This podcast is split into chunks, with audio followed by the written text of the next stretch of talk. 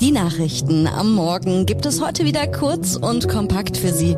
Hier ist der FAZ Frühdenker. Heute ist Mittwoch, der 21. Dezember. Guten Morgen. Und das ist das Wichtigste für Sie heute. Putin möchte Bilanz ziehen. In den USA wird der Bericht zum Sturm auf das Kapitol veröffentlicht und Häuserbauer und Autokäufer bekommen weniger Zuschüsse vom Staat. Jetzt noch ganz kurz im Überblick die neuesten Meldungen aus der Nacht. Elon Musk will als Twitter-Chef zurücktreten, allerdings erst, wenn ein Nachfolger gefunden ist. Das hat der Eigentümer des Kurznachrichtendienstes getwittert. Twitter-Nutzer hatten sich zuvor in einer von Musk selbst eingeleiteten Umfrage mehrheitlich für dessen Rücktritt ausgesprochen. Hausärzte und Apotheker rechnen mit einem längeren Medikamentenmangel in den kommenden Monaten. Trotz der angekündigten Maßnahmen gegen die Engpässe, die Bundesgesundheitsminister Lauterbach angekündigt hat. Martin Schirdewan, der Chef der Linken, sagte, die Produktion von Medikamenten muss zurück nach Europa geholt werden. Wir brauchen eine Souveränität für eine gute Gesundheitsversorgung statt die Abhängigkeit von Big Pharma. Und deshalb fordern wir einen Sofortplan für den öffentlichen Ausbau von Kapazitäten für die Medikamentenproduktion in Deutschland und der Europäischen Union bei Abstimmung mit den privaten Produzentinnen. Die Texte für den FAZ Frühdenker kommen heute Morgen von Tatjana Heid. Mein Name ist Theresa Salentin. Schön, dass Sie heute wieder zusammen mit uns in den Tag starten.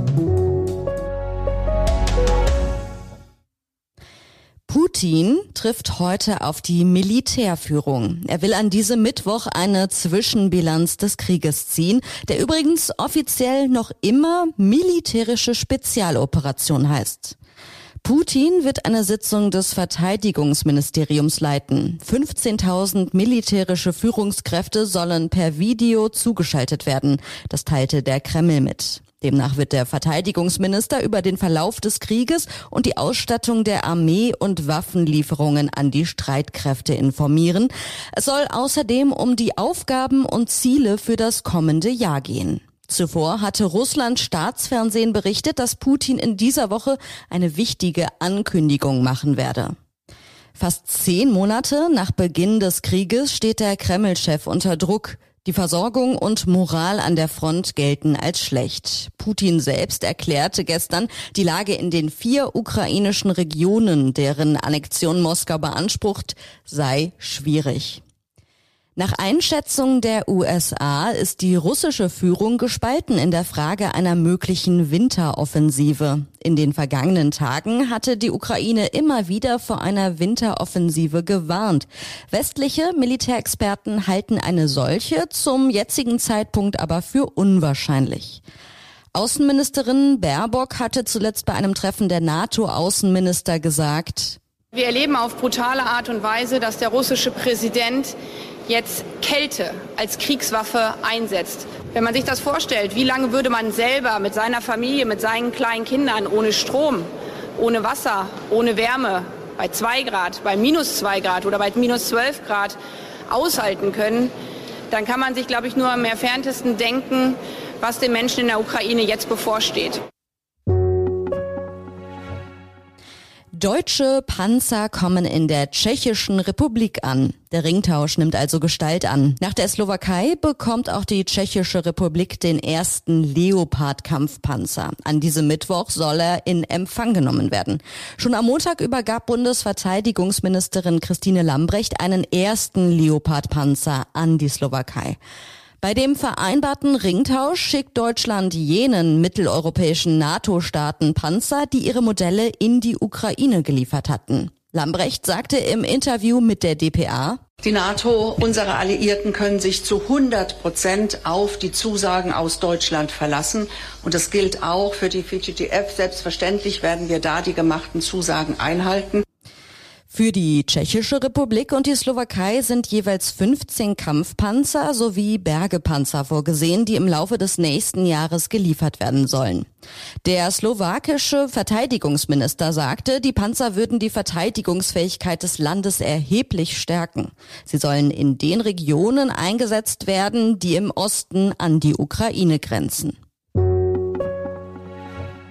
Was steckt hinter Moldaus Warnungen? Der moldauische Geheimdienst fürchtet einen russischen Angriff. Neu ist das nicht, wohl aber die drastische Warnung.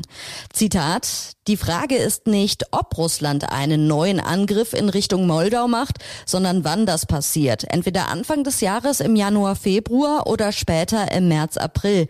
Das sagte der Geheimdienstchef von Moldau, Alexandru Musterza, in einem Fernsehinterview. Die Äußerungen riefen international so viel Aufmerksamkeit hervor, dass der Geheimdienst sich zu einer Klarstellung genötigt sah. Musterza habe nicht von einer akuten Gefahr, sondern von einem möglichen Szenario gesprochen, dessen Verwirklichung vom Kriegsverlauf in der Ukraine abhänge. Die Äußerungen weisen auf eine veränderte Kommunikation der moldauischen Führung hin. Bisher hat sie ihre Sorgen vor einem unmittelbaren Übergreifen des Kriegs auf moldauisches Gebiet nicht so offen angesprochen. Seit einigen Wochen reagiert die Regierung zunehmend entschieden auf Moskaus Versuche, das Land zu destabilisieren.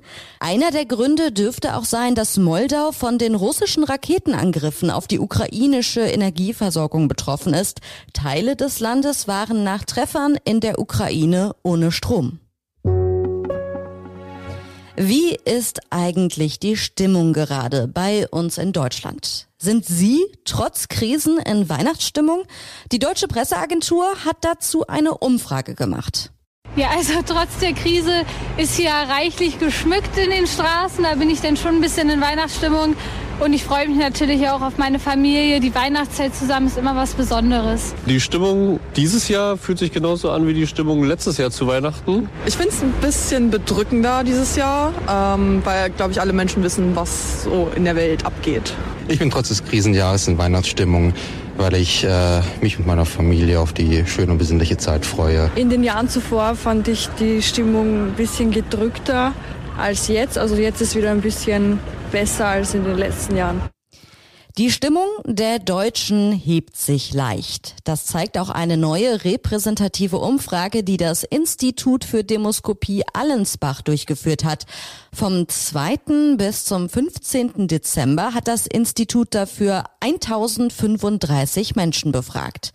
Der Allensbach-Umfrage zufolge scheint der Tiefpunkt der Stimmung angesichts Krieg und Inflation durchschritten zu sein. Die steigenden Preise bereiten aber immer noch große Sorgen. Bei einer der Aussagen in der Umfrage ging es zum Beispiel um die Jahresbilanz.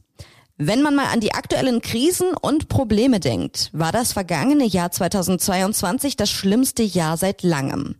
61 Prozent der Befragten stimmten dieser Aussage zu. Nur 28 Prozent widersprachen. Für die meisten ist die Inflation der größte Anlass zur Sorge. Im Dezember sagten 66 Prozent, die Preissteigerungen belasteten sie sehr stark oder stark. Dennoch scheint sich die Einschätzung der allgemeinen Lage etwas aufzuhellen. Eine Frage lautete, Finden Sie, dass die Verhältnisse in Deutschland heute Anlass zur Beunruhigung bieten oder finden Sie das nicht? Zum ersten Mal wurde diese Frage 1996 gestellt und damals fanden 73 Prozent der Bevölkerung, dass die Verhältnisse Anlass zur Beunruhigung böten. 2010 war der Wert auf 51 Prozent gesunken und im Oktober dieses Jahres erreichte er dann mit 80 Prozent seinen bisherigen Höchststand. Aktuell liegt er wie im Jahr 1996 bei 73 Prozent. Was steht noch im Bericht zum Sturm auf das Kapitol? Heute soll der Abschlussbericht veröffentlicht werden, 150 Seiten in Gänze. Montag hatte der Untersuchungsausschuss in den USA zur Aufarbeitung des 6. Januars im vergangenen Jahr strafrechtliche Ermittlungen gegen Trump empfohlen. In den Auszügen, die bereits nach außen gegeben wurden, heißt es, die Beweise hätten zu einer eindeutigen Schlussfolgerung geführt. Zitat, Die zentrale Ursache für den 6. Januar war ein Mann, der ehemalige Präsident Donald Trump, dem viele andere folgten. Ohne ihn wäre es zu keinem der Ereignisse vom 6. Januar gekommen. Liz Cheney, die Vizevorsitzende im Ausschuss, sagte, No man ein Mann, der sich zu so einem Zeitpunkt so verhält, darf nie wieder ein Amt in unserer Nation bekleiden. Er ist für kein Amt geeignet. He is unfit for any office. Der Untersuchungsausschuss forderte übrigens auch Ermittlungen gegen fünf Trump-Vertraute, unter anderem seinen letzten Stabschef im Weißen Haus, seinen persönlichen Anwalt und auch noch drei weitere Anwälte.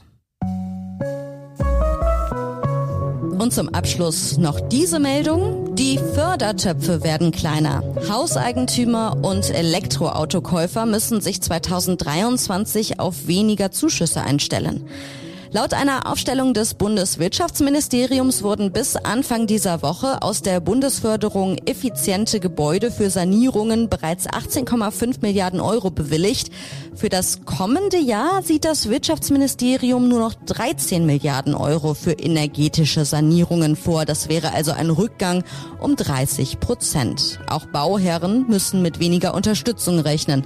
Und auf neue Rahmenbedingungen müssen sich auch die Käufer von Elektroautos einstellen. Für Hybridfahrzeuge gibt es ja aktuell bis zu 4.500 Euro Zuschuss vom Bund. Vom kommenden Jahr an nichts mehr. Das waren die Nachrichten am Morgen. Ich wünsche Ihnen jetzt noch einen schönen Start in den Mittwoch.